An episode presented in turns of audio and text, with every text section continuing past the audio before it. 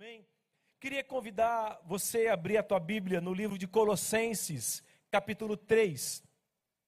Nós vamos ler um trecho, um texto muito rico da palavra, que eu tenho certeza que só a leitura da palavra já vai te abençoar. Amém? Colossenses 3, dos versículos 1 a 15. Vamos ver o que nos fala? Uma vez que vocês ressuscitaram para uma nova vida com Cristo, mantenham os olhos fixos nas realidades do alto, onde Cristo está sentado no lugar de honra, à direita de Deus.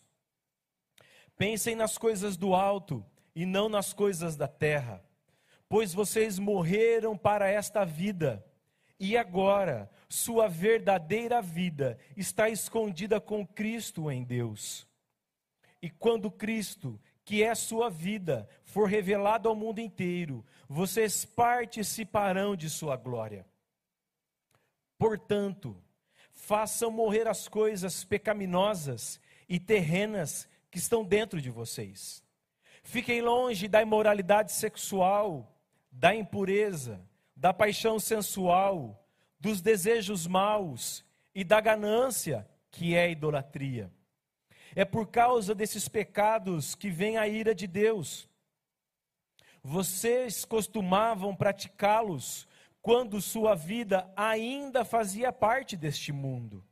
Mas agora é o momento de se livrarem da ira, da raiva, da maldade, da maledicência e da linguagem obscena. Não mintam uns aos outros, pois vocês se despiram de sua antiga natureza e de todas as suas práticas perversas. Revistam-se da nova natureza e sejam renovados à medida que aprendem a conhecer seu Criador e se tornam semelhantes a Ele. Nessa nova vida, não importa se você é judeu ou gentil, se é circuncidado ou incircuncidado, se é culto ou incivilizado se é escravo ou livre. Cristo é tudo o que importa. E ele vive em todos. Visto que Deus os escolheu para ser seu povo santo e amado. Revistam-se de compaixão, bondade, humildade, mansidão e paciência Sejam compreensivos uns com os outros e perdoem quem os ofender. Lembrem-se de que o Senhor os perdoou, de modo que vocês também devem perdoar. Acima de tudo, revistam-se do amor, que une todos nós em perfeita harmonia. Amém? Queridos, se nós nos lembrarmos um pouquinho das palavras que o pastor Nivaldo tem ministrado, da série Batalha Espiritual, nós temos aprendido que nós estamos no terceiro céu, assentados juntamente com Cristo. É esse lugar em que nós estamos, esse é o nosso posicionamento no nosso dia a dia, na nossa vida, nos confrontos contra o inimigo, nós não estamos numa luta desigual, nós não estamos lutando contra o diabo com as nossas armas, mas nós estamos num lugar de segurança, no lugar aonde Cristo está, e ele nos coloca nesse lugar. Então há um posicionamento que a palavra diz que nós devemos ocupar. E é esse lugar que nós ocupamos quando estamos em Jesus. Porém, há também uma roupa nova, há uma vida nova nesse novo posicionamento que nós temos.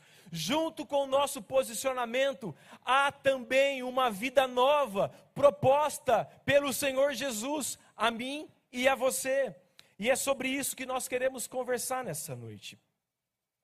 Nos versículos de 1 a 3, Paulo nos faz quatro, nos fala quatro verdades poderosas. Vocês já ressuscitaram com Cristo. Mantenham os olhos fixos nas realidades do alto. Pensem nas coisas do alto. Vocês morreram para essa vida. Ter essas verdades cravadas na nossa jornada, cravadas na nossa mente, são de muita importância, porque elas vão nos nortear, elas vão nos, elas vão nos orientar no tempo que nós estivermos aqui. E é importante a gente ter bem claro para nós que nós morremos para essa vida. Nós morremos para esse mundo, morremos para os nossos desejos, mas nós também ressuscitamos com Cristo. Quando nós assumimos publicamente no batismo o nosso compromisso de seguir e de servir a Jesus. Amém? Não é possível ser um discípulo de Jesus sem que haja uma mudança radical na nossa vida. Precisa haver uma mudança genuína aqui dentro do nosso coração. Os nossos afetos não são mais os mesmos, os nossos desejos não são mais os mesmos, tampouco as nossas reações são as mesmas. Eu queria contar para você, ler um rápido episódio que fala sobre Agostinho, Santo Agostinho, bispo de Hipona. Olha que nos fala aqui, ó. Conta-se que Santo Agostinho vivia em Hipona, cidade onde passou grande parte de sua vida. Antes de se converter a Jesus, Agostinho levou uma vida pecaminosa, era homem boêmio, dado à bebida. Em sua devassidão moral, viveu com várias prostitutas. Entretanto, depois de seu encontro com Jesus, Agostinho desce do mosteiro onde se recolheu para meditar e vai até sua cidade. Andava ele pelas mesmas ruas onde antes ele se deleitava com os prazeres da carne, quando de repente, uma de suas amantes o reconhece e grita: Agostinho, Agostinho! Entretanto, sem olhar para trás, ele acelera o seu passo enquanto a prostituta continua a persegui-lo, gritando: Agostinho, Agostinho! Até que finalmente ela o agarra e diz: Agostinho, não me reconhece, sou eu, sua amante de tantas noitadas.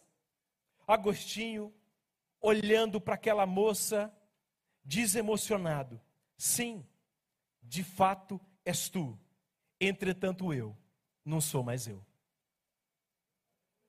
Não tem segredo. Agostinho morreu para os seus antigos prazeres e desejos, e por mais que a velha natureza o chamasse, Agostinho não olhou para trás. Precisa, é disso que nós precisamos, estar mortos para o pecado, mas vivos para Deus. E nessa, nova, nessa nossa nova vida, nós precisamos ajustar para onde nós olhamos. Aqui a palavra diz a cada um de nós: olha, tem os seus olhos fixos nas realidades do alto, pensa nas coisas do alto. É como se Paulo dissesse a nós: parem de pensar como sempre pensaram, Deixem de andar ansiosos, preocupados com amanhã. Há uma realidade abençoada já liberada para nós. Se tem uma coisa que eu tenho aprendido nesses dias, é que já, já há uma resposta de Deus para o meu clamor. Já há algo que Deus liberou para cada um de nós. O único segredo é como acessar. Quando nós estamos no terceiro céu, sentados juntamente com Cristo, quando nós mantemos os nossos olhos fixos na realidade do alto, quando nós temos um olhar de fé, a nossa vida vai ser mudada. Nós vamos acessar milagre, nós vamos acessar intervenção, nós vamos acessar resposta de Deus para a nossa vida. Porque Deus ouve o nosso clamor. Mantenha a nossa mente cheia da palavra de Deus, de Suas promessas. Isso nos abençoa. Olha que o autor de Romanos nos fala no capítulo 12, versículo 2. Não imitem o comportamento e as coisas deste mundo, mas deixe que Deus os transforme por meio de uma mudança em seu modo de pensar, a fim de que experimentem a boa, agradável e perfeita vontade de Deus.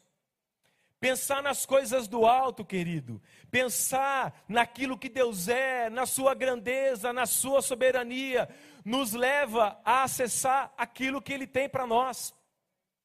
Eu me lembro de uma passagem quando Abraão, Abraão ainda, ele estava ali na tenda, olhando para os seus limites, olhando que Sara já era uma mulher idosa e ele também, e ele falava: Meu Deus, como isso vai acontecer? Era um lugar de limitação, era um lugar circunstancial. O Senhor diz a Abraão: Abraão, sai para fora, vem aqui, que eu vou te mostrar como vai ser a sua descendência. Olha para os céus e olha, vê se você pode contar as estrelas, porque assim será a tua descendência. Esse é o nosso chamado. Nós não somos aqueles que ficam travados nas circunstâncias, mas quando você travar, o Senhor vai te pegar pela mão, vai te tirar do lugar de limitação e vai falar: Olha para a minha grandeza e para aquilo que eu sou, e isso vai te levar a viver uma outra vida com o Senhor. Amém? E quando nós falamos pensar nas coisas do alto, refletir nas coisas do alto, meditar na palavra de Deus, é tão importante que nós sejamos seletivos. Nós somos inteligentes. Nós precisamos cuidar aquilo que nós temos ouvido, aquilo que nós temos lido, aquilo que nós temos assistido, quais influências nós temos seguido. Porque, irmãos, tudo isso constrói a qualidade dos nossos pensamentos, constrói as nossas emoções. Então, tome cuidado. Nós não somos uma igreja legalista, nós não vamos dizer faça isso ou aquilo. Você tem o Espírito Santo. E você precisa ter um nível de cuidado com a tua vida e com a tua família. Amém?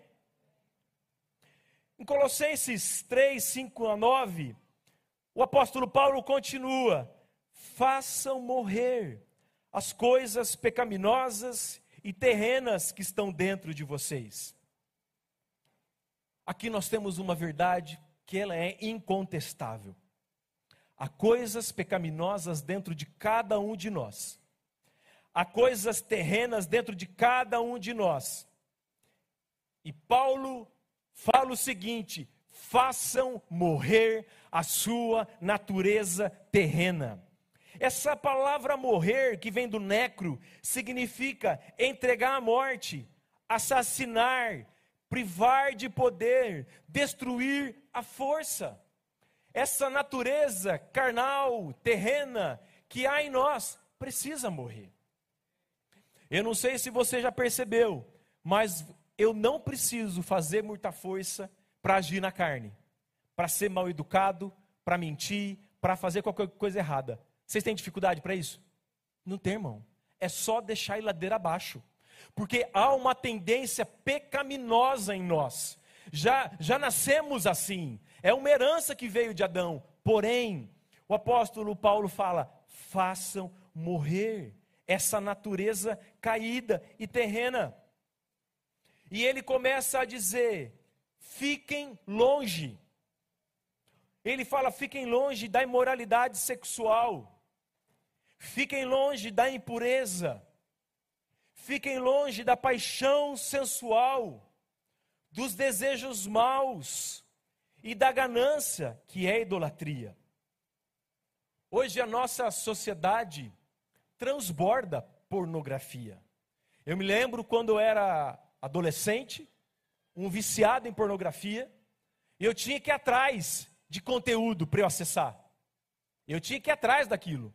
Hoje em dia eu estou lendo uma notícia no Estadão ou na Veja, eu tenho que colocar a mão na notícia, uma mão na foto para eu poder ler do lado. Porque existem fotos sensuais para onde quer que a gente olhe, onde é que a gente vá, nós temos isso. E o apóstolo Paulo fala a cada um de nós: fica longe disso tudo. Isso não é brincadeira. Nós não podemos brincar com fogo. Nós temos que fugir da aparência do mal. Vocês se lembram de José? José, quando a mulher de Potifar que ia se deitar com ele na cama, o que ele fez? Ó, correu. Não tenha medo e nem vergonha de correr do pecado. Isso vai te proteger. Mas Paulo também nos fala: olha, fiquem longe dessas coisas, não cheguem perto, não brinca com fogo. É como se Paulo dissesse: Eu sei quem vocês são, sei de onde vieram e o que praticaram. Eu sei que erraram. Porque ele fala aqui, ó, vocês costumavam praticá-los quando sua vida ainda fazia parte deste mundo, quando nós ainda andávamos sem Jesus. Nós, para nós, a paixão sexual, a imoralidade, tudo isso era normal. Mas Paulo fala: olha, eu sei que vocês faziam isso, mas agora é o momento de se livrar. E a palavra livrar quer dizer colocar de lado, tirar do caminho. É o momento de você se livrar da ira. É momento de você se livrar da raiva. É momento de você se livrar da maldade. São sentimentos que a todo momento estão ali batendo dentro de cada um de nós. E esse texto tem me abençoado há muito tempo. Por toda a minha história, eu sempre lutei muito com ira, com raiva. Eu sempre fui alguém, talvez não de pavio curto, mas aqui dentro de mim eu, já, eu tinha muita raiva. E eu não, não sabia o porquê disso. Não tinha motivo. E eu comecei a ler esse texto e comecei a entender que essa isso faz parte de uma natureza antiga. E nós vamos ver daqui a pouco que há um novo revestimento para cada um de nós, aonde nós nos despimos do velho homem e nós nos revestimos da nossa, da nossa nova vida, da nossa nova natureza em Jesus. Esse livrar-se, nós podemos também entender como despojar, algo que tem que ser tirado pecados que denunciam um temperamento não controlado pelo Espírito Santo.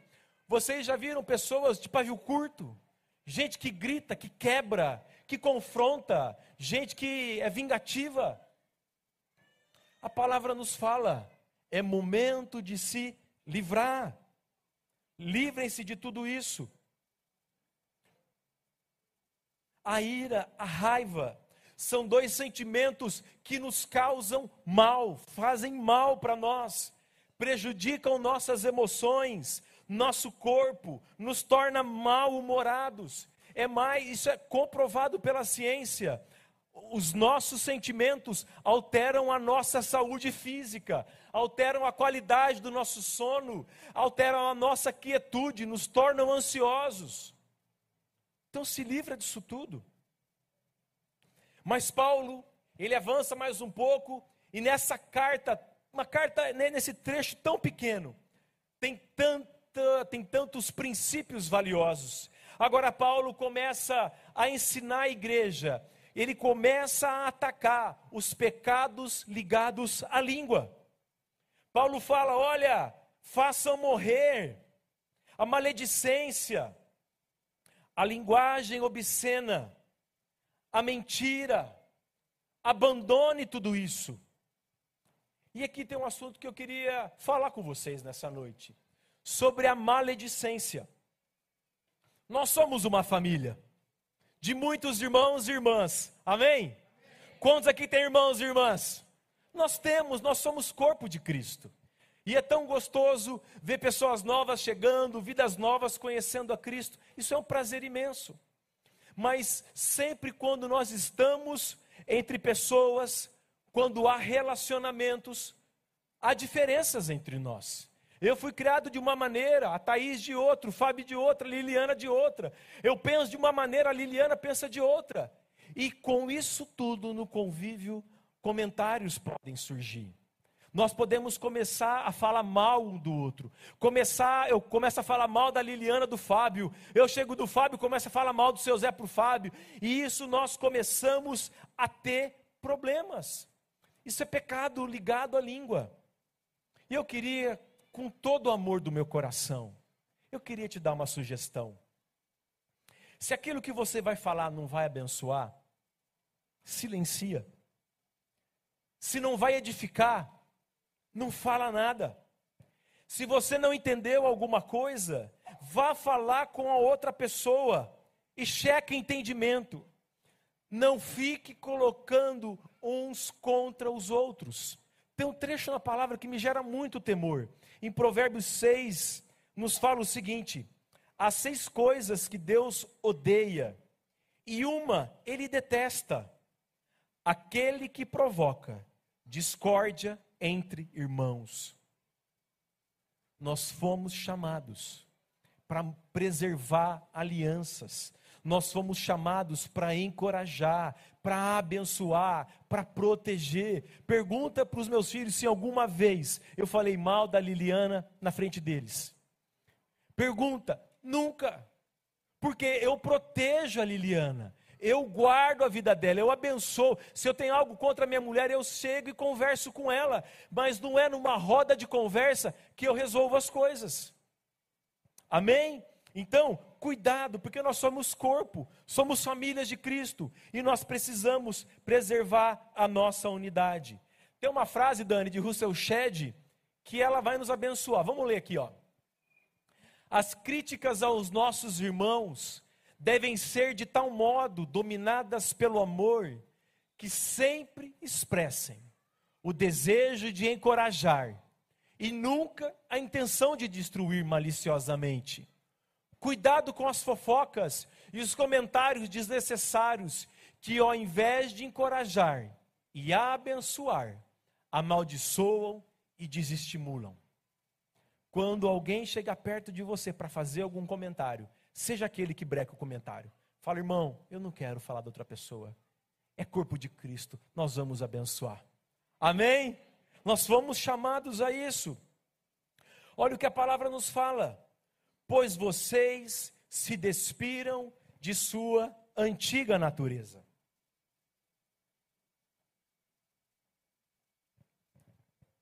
Isso quer dizer que essa roupa antiga, nós temos que tirá-la essa roupa antiga já não deve ser mais usada. E agora Paulo começa a dizer: revistam-se da nova natureza e sejam renovados à medida que aprendem a conhecer seu Criador e se tornam semelhantes a eles, a ele. Nós vimos até agora coisas que devemos abandonar, e agora Paulo começa a nos ensinar, começa a ensinar a igreja de Colossos. Aqui eles deveriam vestir a nova natureza.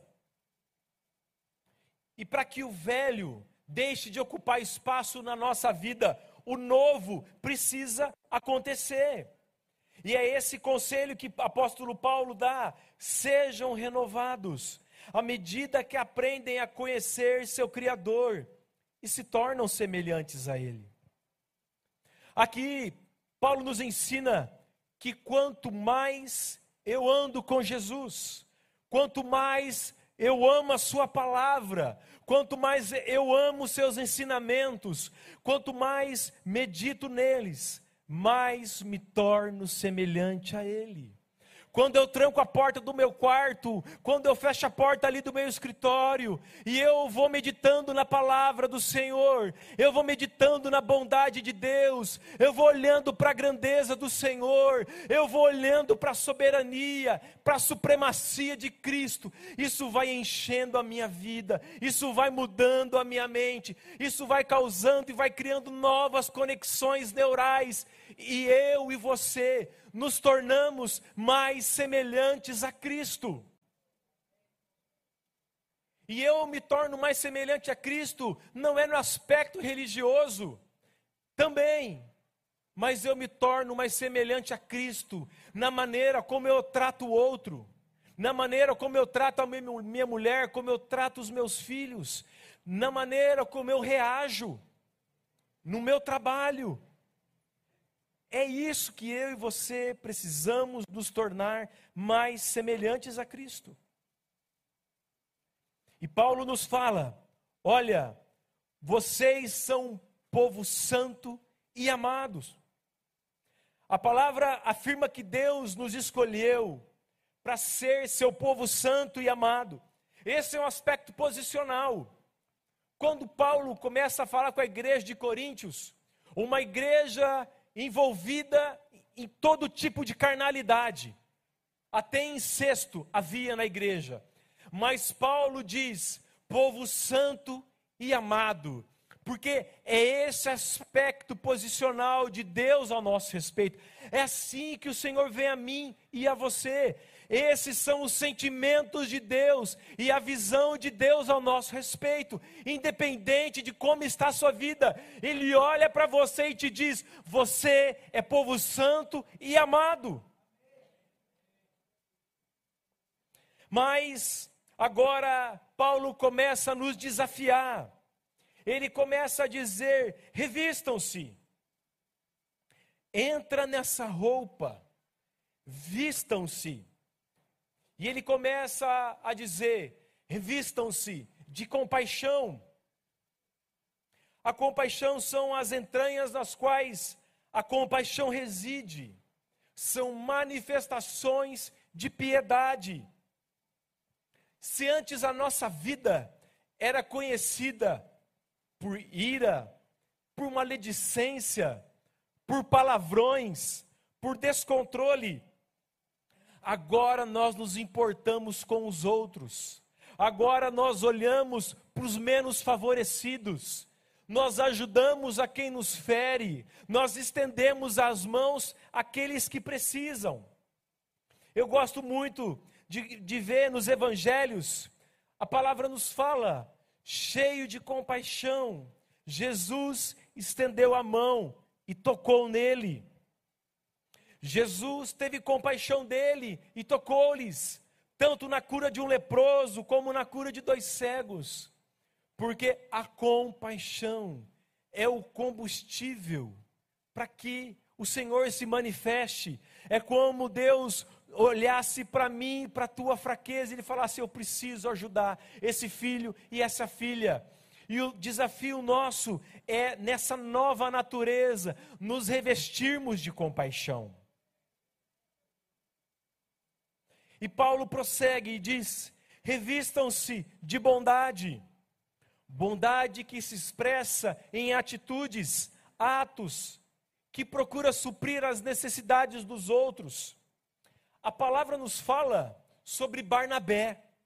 A palavra fala que Barnabé era um homem bom. Barnabé era conhecido como um homem encorajador. Barnabé sempre tinha uma palavra de ânimo para os outros. E esse é o chamado que Deus tem para minha e para a tua vida, nos revestirmos de bondade. É isso que ele tem para nós. E aqui eu anotei que é bênção. A gente tem muita facilidade em ser bênção com os de fora. É bem tranquilo para nós. Mas nós também temos que aprender a exercer bondade para com os de dentro. Nós temos que aprender a exercer bondade com a nossa esposa, a exercer bondade com os nossos filhos, a servi-los, a abençoá-los. Porque, queridos, o primeiro lugar de viver a vida cristã é dentro do nosso lar. E o nosso lar é lugar de paz, é lugar de harmonia. Paulo prossegue: revistam-se de humildade e humildade é ter uma opinião humilde acerca de si mesmo, senso profundo de significância. E eu, nessa semana, estudando sobre isso, aprendi um fato muito interessante: que humildade é uma virtude criada e introduzida no mundo pelo cristianismo. Porque a humildade não era considerada uma virtude, mas era tida como fraqueza era sinal de alguém fraco, alguém que não se colocava. E Jesus muda tudo isso, porque Jesus era um homem humilde. Vocês se lembram daquele centurião romano que disse: Senhor, eu não sou digno que o Senhor entre em minha casa, mas manda uma palavra e o meu servo vai ser curado. Coração humilde. Nós somos desafiados nessa noite a nos revestirmos de humildade, a ter humildade na maneira como tratamos a pessoa, a termos humildade para servir ao outro. Humildade. Pessoal do louvor, se quiser subir, nós já estamos finalizando. Mansidão. Revistam-se de mansidão. Quando nós falamos em mansidão, geralmente nós pensamos em fraqueza. Mas olha que definição interessante que diz sobre mansidão. Mansidão é poder sob controle. A palavra nos fala que Moisés foi o homem mais manso da face da terra. Vocês se lembram de quem era Moisés? Era um, era um líder que tirou o povo de Israel do Egito, que os conduziu por 40 anos no deserto e foi com eles até quase a entrada de Canaã. Moisés era um líder forte, mas era um líder manso. Ele tinha poder sob controle. A palavra nos fala que Jesus era humilde e manso de coração, e nós não temos relato de uma pessoa mais poderosa de, do que Jesus. E Paulo continua a dizer: revistam-se de paciência. E o que é interessante a palavra paciência, nessa tradução, quer dizer paciência com o próximo. Quem aqui tem facilidade de ter paciência com o próximo? Diga amém. amém, glória a Deus, eu tenho dificuldade. Como às vezes é difícil a gente ter paciência com o próximo, mas aqui a palavra fala, longanimidade, significa o espírito que jamais perde a paciência com o próximo. Você não vai perder a paciência com os teus filhos. Você não vai perder a paciência com os teus pais. Você não vai perder a paciência com os teus líderes, porque você é uma pessoa revestida de paciência. A longanimidade do Senhor é sobre a tua vida. Amém? Glória a Deus. É suportar ofensas sem revidar. Difícil. É difícil. A nossa natureza é justiceira. Parece que a nossa natureza é cangaceira. A gente já quer tirar já o, o facão da bainha e falar: Ah, falou o quê? Repete. Mas nós não somos cangaceiros, não. Aqui ninguém é lampião e nem é Maria Bonita. Amém? Lembrei aqui da história, né? Graças a Deus. É sofrer maus tratos sem amargurar a alma. Queridos, isso é poder do alto. Cadê? Eles saíram daqui, seu Zé e Dona Beth estavam aqui agora há pouco, acho que foram servir a ceia. Tem um casal que eu, um dos casais que eu mais amo nessa vida, seu Zé e Dona Beth. Esse casal de cabeça branca, amado, dóceis, queridos, pessoas que por toda a vida, por toda a história, por tudo que eles viveram, não são amargos. Passaram dias difíceis, lutas, decepções, dores, perdas, mas são amáveis, são doces, são pessoas que, se você não chegou perto deles, eu te desafio, chega perto hoje. Você vai, você não vai querer sair de perto. São queridos. Então é esse poder, queridos, é sofrer maus tratos sem amargurar a alma. Porque para a cultura da época, ser grande era vingar-se. Ser grande era colocar o pé no pescoço do oponente, ó, cortar. Mas para o cristão, ser grande é renunciar à vingança. Ser grande é abrir mão da capacidade de vingança. Fala, eu não vou me vingar. Eu abro mão desse direito. Revistam-se de perdão. Perdoem quem os ofender. Se você não perdoa, você carrega o teu ofensor para suas férias. Se você não perdoa, você carrega quem te ofendeu para tua cama. Você carrega quem te ofendeu para o teu banho. Você carrega, porque você carrega, você leva no ombro, nos, nos teus ombros, aquele que te feriu, porque o ódio te consome. Se você quer viver dias felizes, exerça o perdão frequentemente. Lembrem-se de que eu e você fomos perdoados pelo Senhor. Tem uma frase muito jóia de C.S. Lewis, o mesmo autor de Crônicas de Nárnia. Ele tem uma frase muito legal desafiadora e que eu concordo com ele totalmente. Eu vou ler aqui para vocês. É mais fácil falar de perdão do que perdoar. É fácil eu escrever um esboço e falar sobre perdão. É fácil escrever um artigo sobre perdão. Mas é tão doído perdoar. É doído. É difícil a gente abrir o nosso direito de vingança. É difícil, é desafiador. Mas nós estamos revestidos de perdão. E acima de tudo, revistam-se do amor, que une todos nós em perfeita harmonia.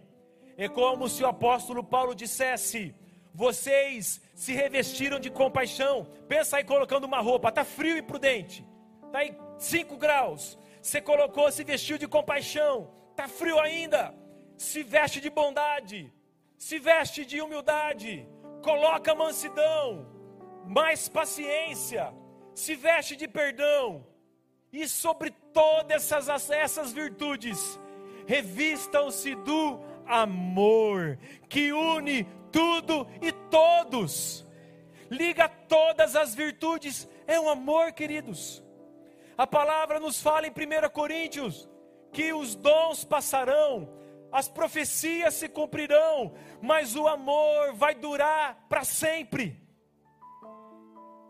E eu termino com uma frase de Martin Luther King, que fala o seguinte: Eu decidi ficar com amor. O ódio é um fardo muito grande para se carregar. Você pode ficar em pé? Não vale a pena, queridos. Não vale a pena carregar ódio na nossa vida. Não vale a pena vivermos a velha natureza. Existe uma nova vida. E o tema da mensagem que eu esqueci de falar no começo, o tema da mensagem hoje é: a vida nova é melhor. A vida nova é melhor. Andar revestido com aquilo que o Senhor tem para nós é muito melhor. E eu queria que você abrisse as suas mãos, eu quero orar com você. Quero te abençoar.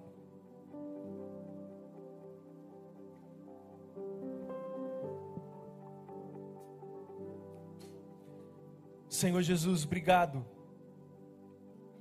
Obrigado porque a tua palavra nos aponta um caminho mais alto e elevado para nós. Nós reconhecemos nessa noite, Senhor,